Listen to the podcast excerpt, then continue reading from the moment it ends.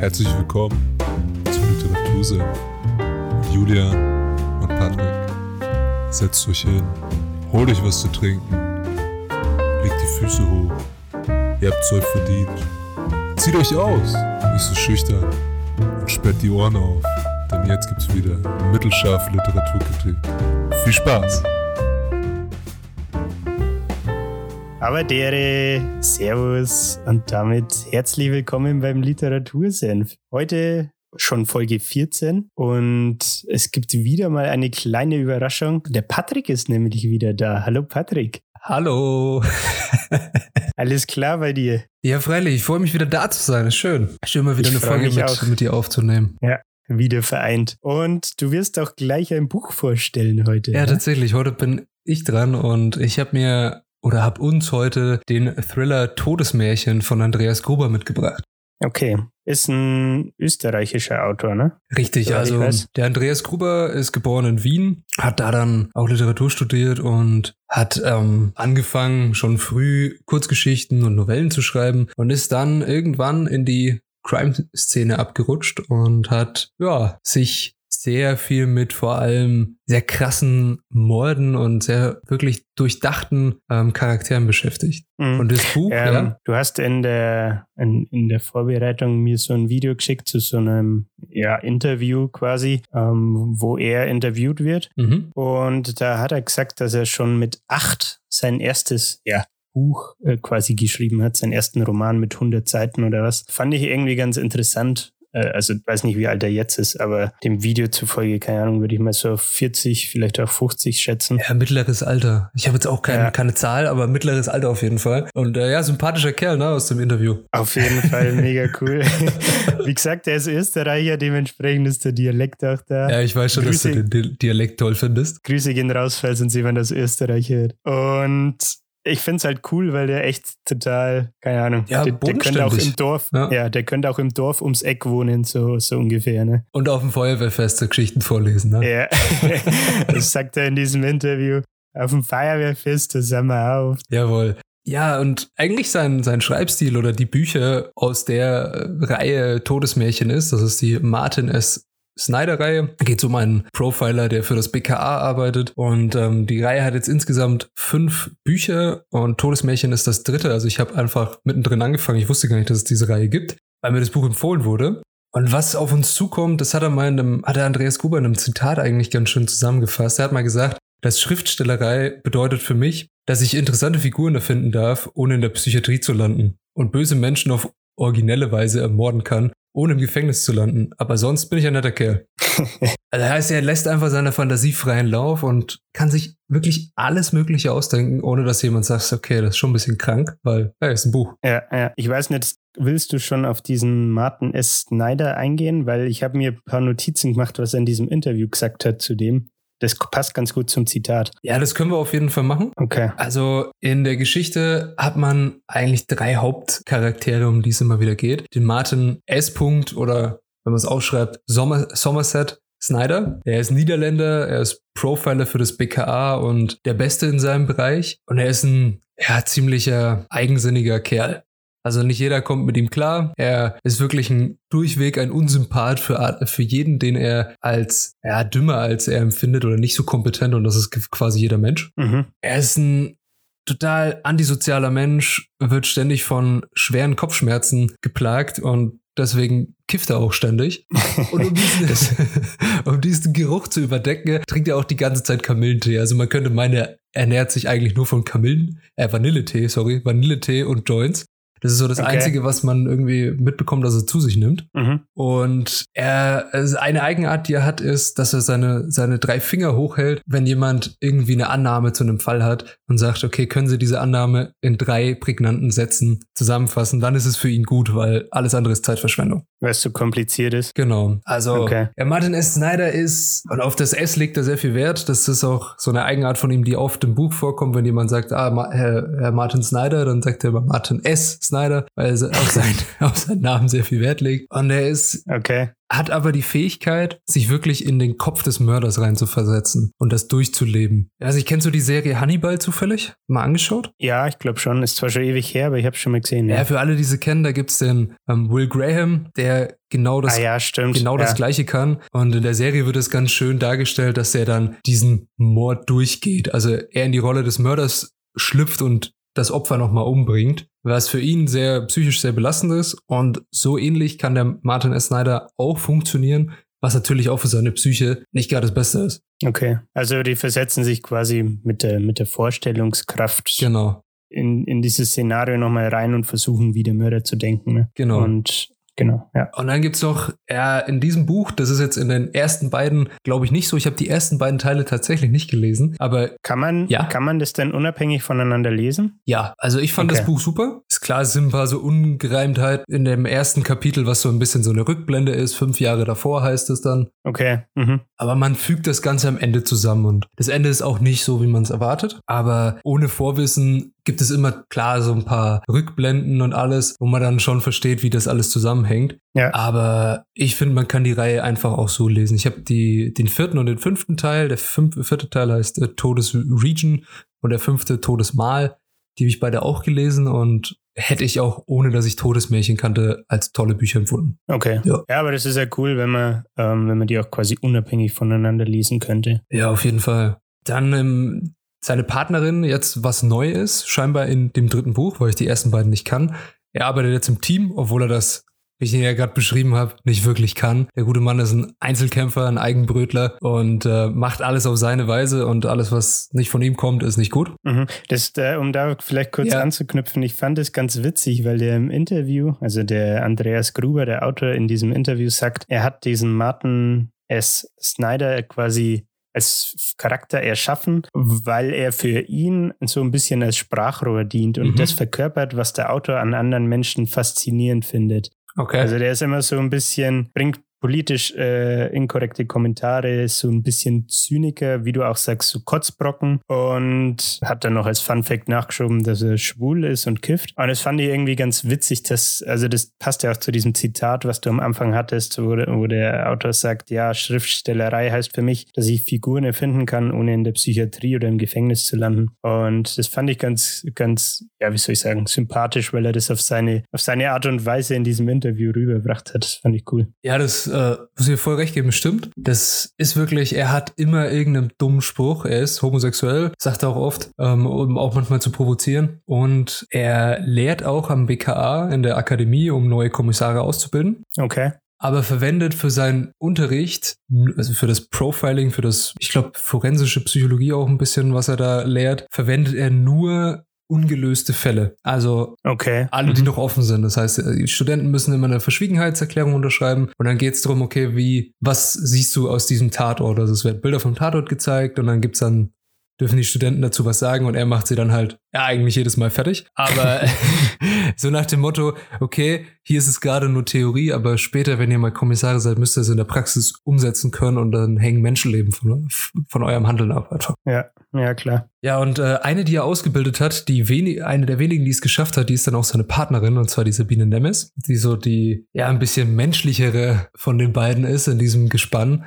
Und Okay. ähm, auch ihn immer mehr kennenlernt und dann seine Eigenarten versteht und versteht, wie er eigentlich tickt. Und da entwickelt sich im Laufe dieses Buchs dann so ein bisschen so eine Freundschaft. Und Okay. ähm, ja, die, die Sabine Nemes ist eine, eine starke Frau, Frau, also die Persönlichkeit von ihr ist sehr stark. Sie, man merkt, Braucht- ja, bitte? Braucht sie, braucht sie wahrscheinlich auch, um ihm Auf entgegentreten zu können, ne? Auf jeden Fall. Sie ist ein bisschen menschlicher. Also wenn was Menschliches gefragt ist in der Ermittlungsarbeit, dann macht immer sie das und nicht der ähm, Martin, weil das, ja, es liegt ihm einfach nicht. Mhm. Und ähm, sie bringt ein bisschen Abwechslung rein, hat auch ein bisschen was Naives an sich. Also man erfährt sehr viel über ihre Familie und ihre Nichte, die sie eigentlich besuchen wollte. Und da gibt's so ein, so ein bisschen familiäreren Touch mit rein in das Ganze. Okay. Also, das ist ganz, finde ich ganz cool, dieses Gespann aus den beiden. Dann gibt's noch eine dritte Hauptperson, weil die Szene wechselt immer von Sabine Nemes und Martin S. Snyder zu der Hannah. Der Nachname ist mir jetzt empfallen, aber der ist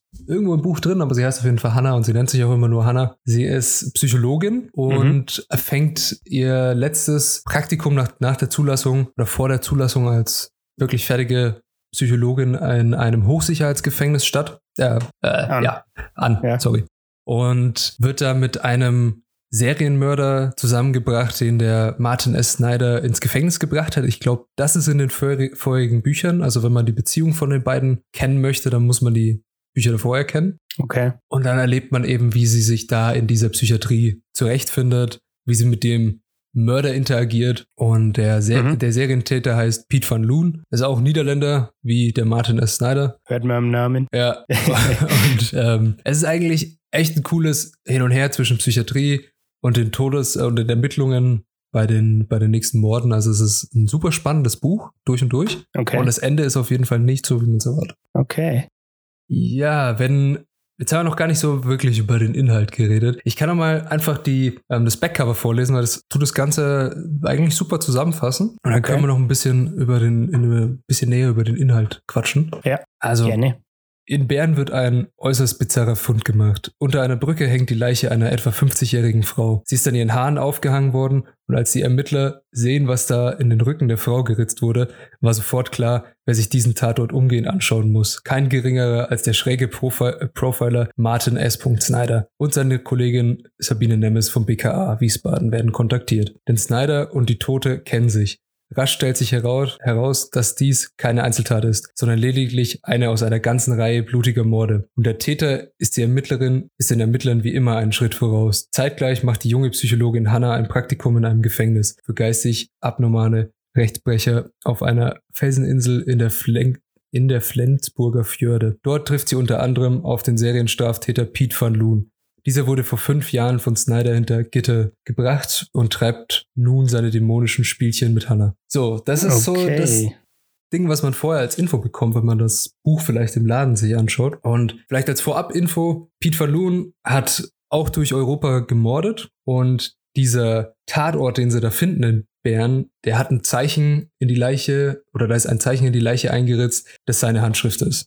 Und darum ist diese Verbindung da. Okay, die, also das Zeichen ist quasi sein, Seine sein Markenzeichen. Ja. Okay. Und ähm, warum das ganze Buch Todesmärchen hat, das kann man eigentlich auch schon vorher verraten. Okay.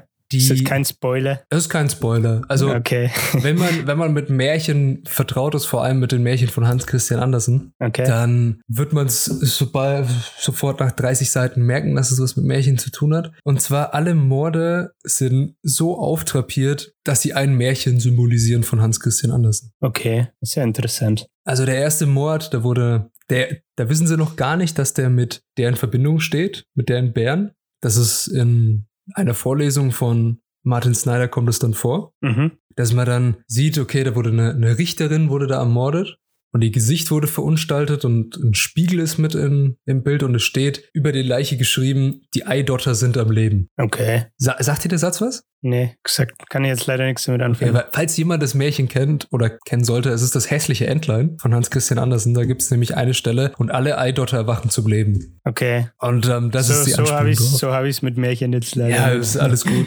Also das bekannteste von ihm ist wahrscheinlich die kleine Meerjungfrau. Okay. Und das kommt auch noch im Buch vor, aber das äh, erzähle ich jetzt oder spoilere ich jetzt nicht. Wie? Und ähm, die Märchen von ihm sind halt immer sehr düster, wie zum Beispiel das Mädchen mit den Schwefelhölzern. Ich weiß nicht, kennst du das zufällig? Nee, ich glaube, ich glaube, ich werde ganz viele Märchen kennen.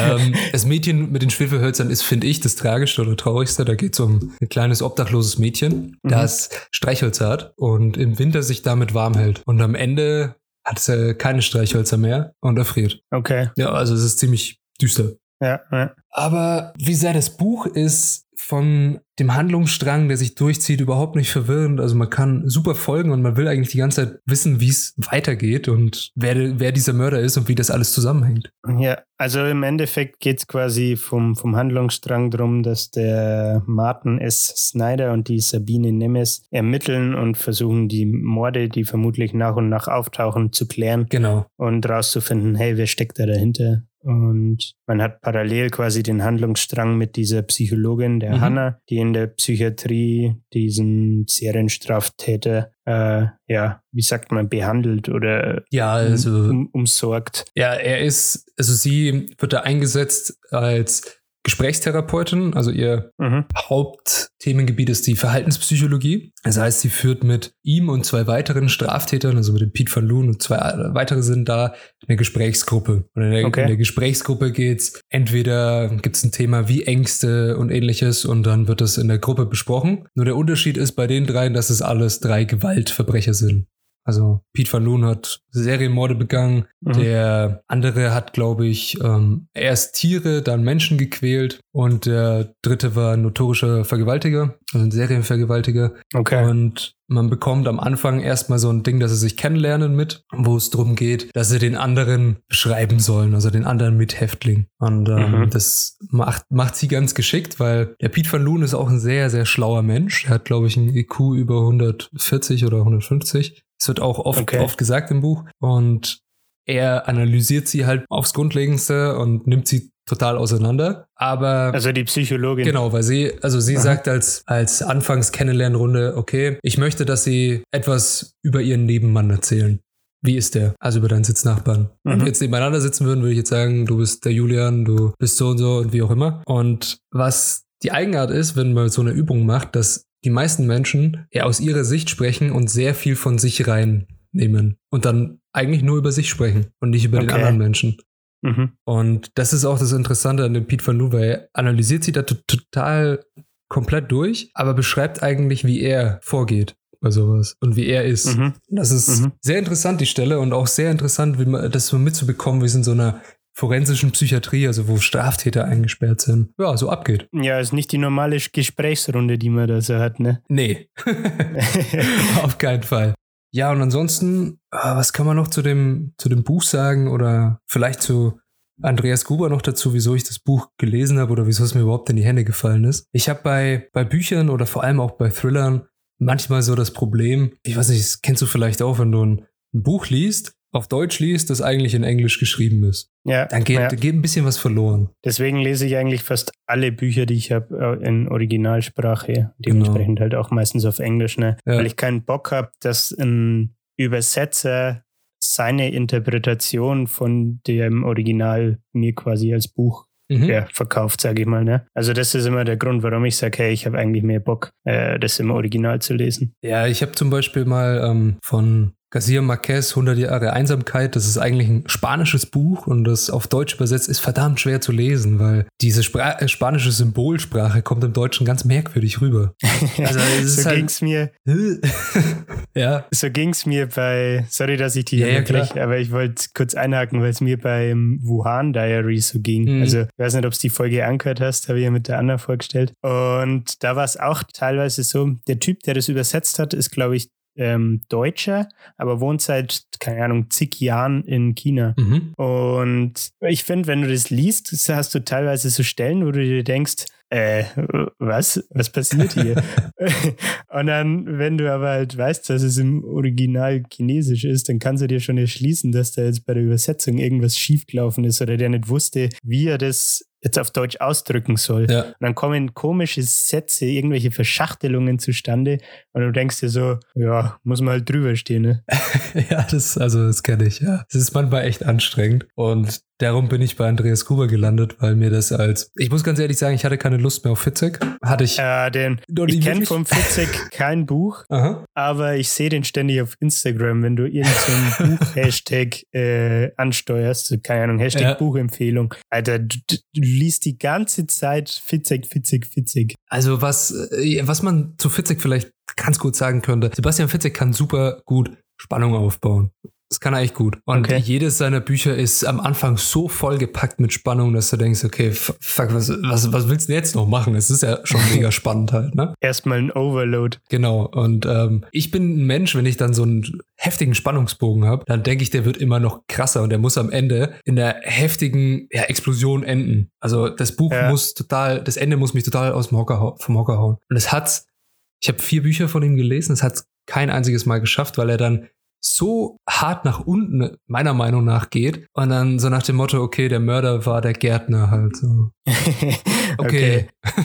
ja, ja, kann ich jetzt nicht beurteilen, weil ich von ja. ihm noch nichts gelesen habe, aber ich glaube, ich weiß, auf was du raus willst. Mhm. Hast du die, die Folge mit der Malle angehört? Ich bin die Nacht von Ethan Cross. Da bin ich leider noch nicht dazu gekommen, aber das Buch von Ethan Cross habe ich mir sagen lassen, ist echt gut. Okay, da ist es ähm, um auf das Thema Spannung zu, äh, zu sprechen zu kommen, da ist es wohl so, dass du im Endeffekt das Buch liest und dann in den letzten, was weiß ich, 50 Seiten oder so, mhm. ähm, kommt so ein Plot-Twist und dann stellt sich raus, dass die ganze Handlung, die davor war, eigentlich dich die ganze Zeit an der Nase herumgeführt hat. Und du liest es halt 300, 400 Seiten und dann am Ende stellst du fest, aha, gut, äh, was ist jetzt passiert? und das, das fand ich ganz also ich habe das Buch nicht gelesen, aber so wie es die Malle erzählt hat, fand ich das ganz, ganz cool, weil, weil du dann halt eben am Ende diesen, mhm. äh, wie du meintest, diesen Aha-Effekt hast, wo die Spannung dann nochmal so einen Höhepunkt hat quasi irgendwie, ne? Ja, ähm, wenn man auf sowas steht, was der, was der Juli gerade gesagt hat, also wenn ihr auf sowas steht, dass ihr am Ende dann denkt, oh, das ganze, das Buch hat mich jetzt 400 Seiten verarscht, und das äh, fand, fand ich jetzt toll, weil das hat mich jetzt überrascht. Das habt ihr bei Todesmärchen auch. Okay.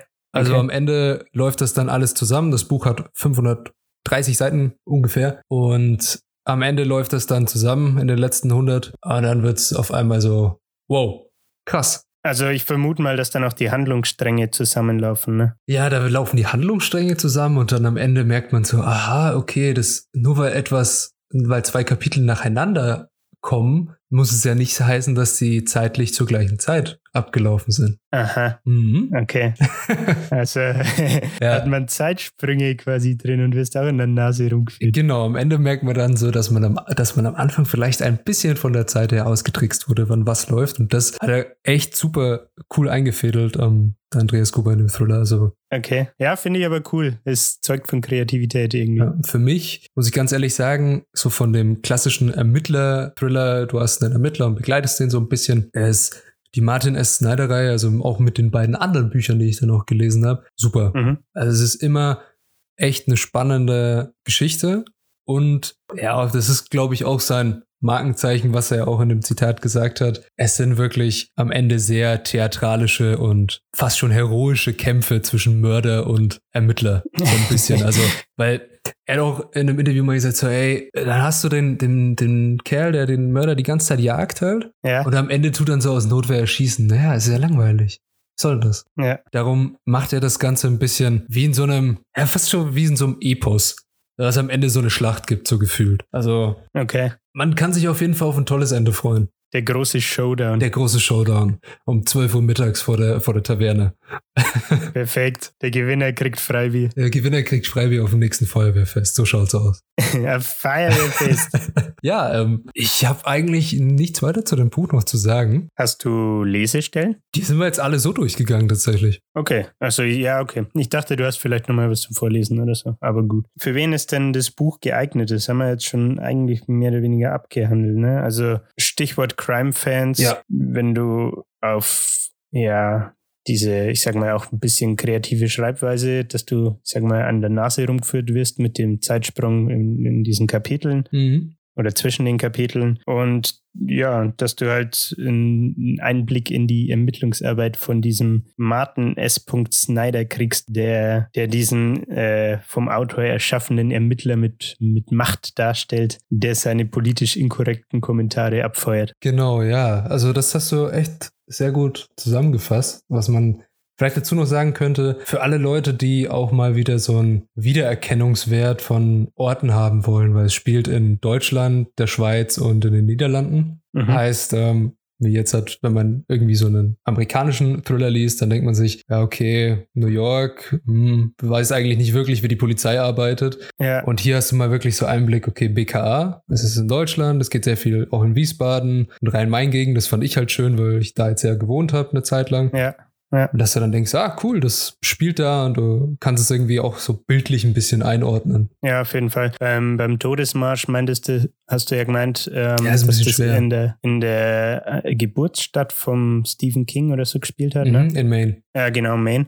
Und äh, das fällt uns jetzt als, als Deutsche halt ein bisschen schwer, weil man die Stadt wahrscheinlich nicht kennt, ne? Ja. keine Ahnung hat, wie es da ausschaut, äh, wie es landschaftlich vielleicht auch ist. Ja. Und wenn du jetzt hier halt in Deutschland, so Wiesbaden, ähm, zum Beispiel als konkreten, ich sag mal, ja, Handlungsort hast, dann ist es schon irgendwie greifbarer und äh, man kann, kann sich vielleicht auch die, die Handlung besser ausmalen, sage ich mal. Ja, die Handlung und die Zusammenhänge zwischen den einzelnen Behörden, also jetzt Polizei, BKA und ja, äh, ja, das stimmt. Kriminalpolizei, das versteht man dann einfach ein bisschen besser, wie das Ganze zusammenläuft, weil das kennt man. Ja, es ist in Amerika ja auch oft komplexer, ne? ja, wenn dann verschiedene Behörden mit reinkommen. Kommt auf einmal die DEA und dann denkt man sich, wo seid ihr jetzt? Der FBI, DEA, CIA, alles, alles dabei.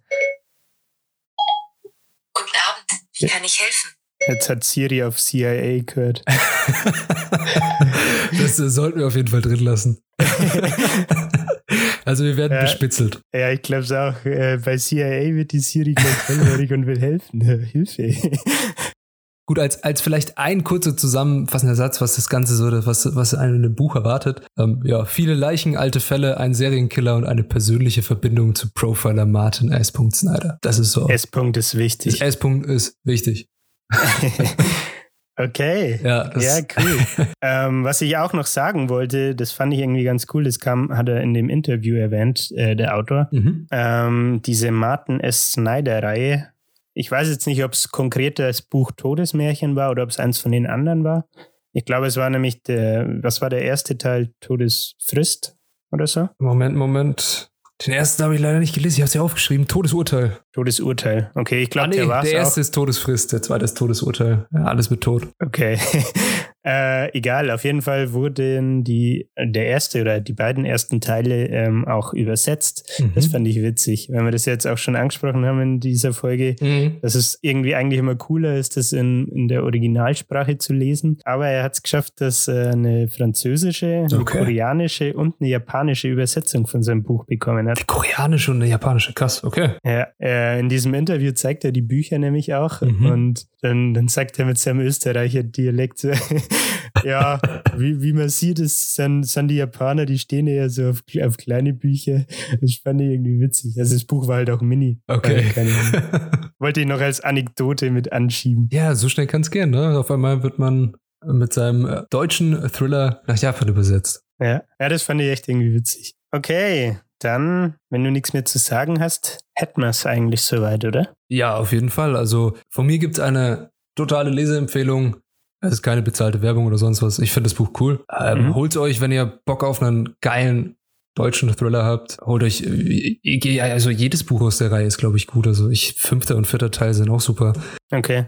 Schaut's mal rein, ja. Vielleicht noch eine äh, abschließende Frage. Wenn du, du hast jetzt ersten und zweiten Teil nicht gelesen, ne? Ja. Würdest du, wenn du jetzt quasi die Story nochmal neu anfangen könntest, mit dem ersten Teil anfangen? Wenn es mir zufällig ähm, in die Hände fällt, ja, aber so jetzt direkt, dass ich es jetzt muss, dass ich alles verstehen will, nicht. Nö. Ich okay. finde es ein to toll in sich geschlossenes Buch mhm. und lässt okay. am Ende keinen cool. so Cliffhanger oder sowas. Ja, ja, okay. Also sind die Bücher dann auch tatsächlich unabhängig voneinander? Also ich meine, der Handlungs, wie soll ich sagen, der Handlungs, die Hauptpersonen und so bleiben gleich, aber die Bücher, die Geschichten in den Büchern sind unabhängig voneinander. Ähm, natürlich bauen die späteren Bücher ein bisschen drauf auf. Also man mhm. ergreift dann auf ein paar Sachen zurück. Das habe ich jetzt im vierten und fünften Teil sehr gemerkt. Da gab es so ein paar ja, Side Stories auch vielleicht ein bisschen, wo er ein bisschen was Älteres aufgegriffen hat. Und dann denkt man sich, oh, das hat man da vielleicht in einem alten Buch mal erkannt.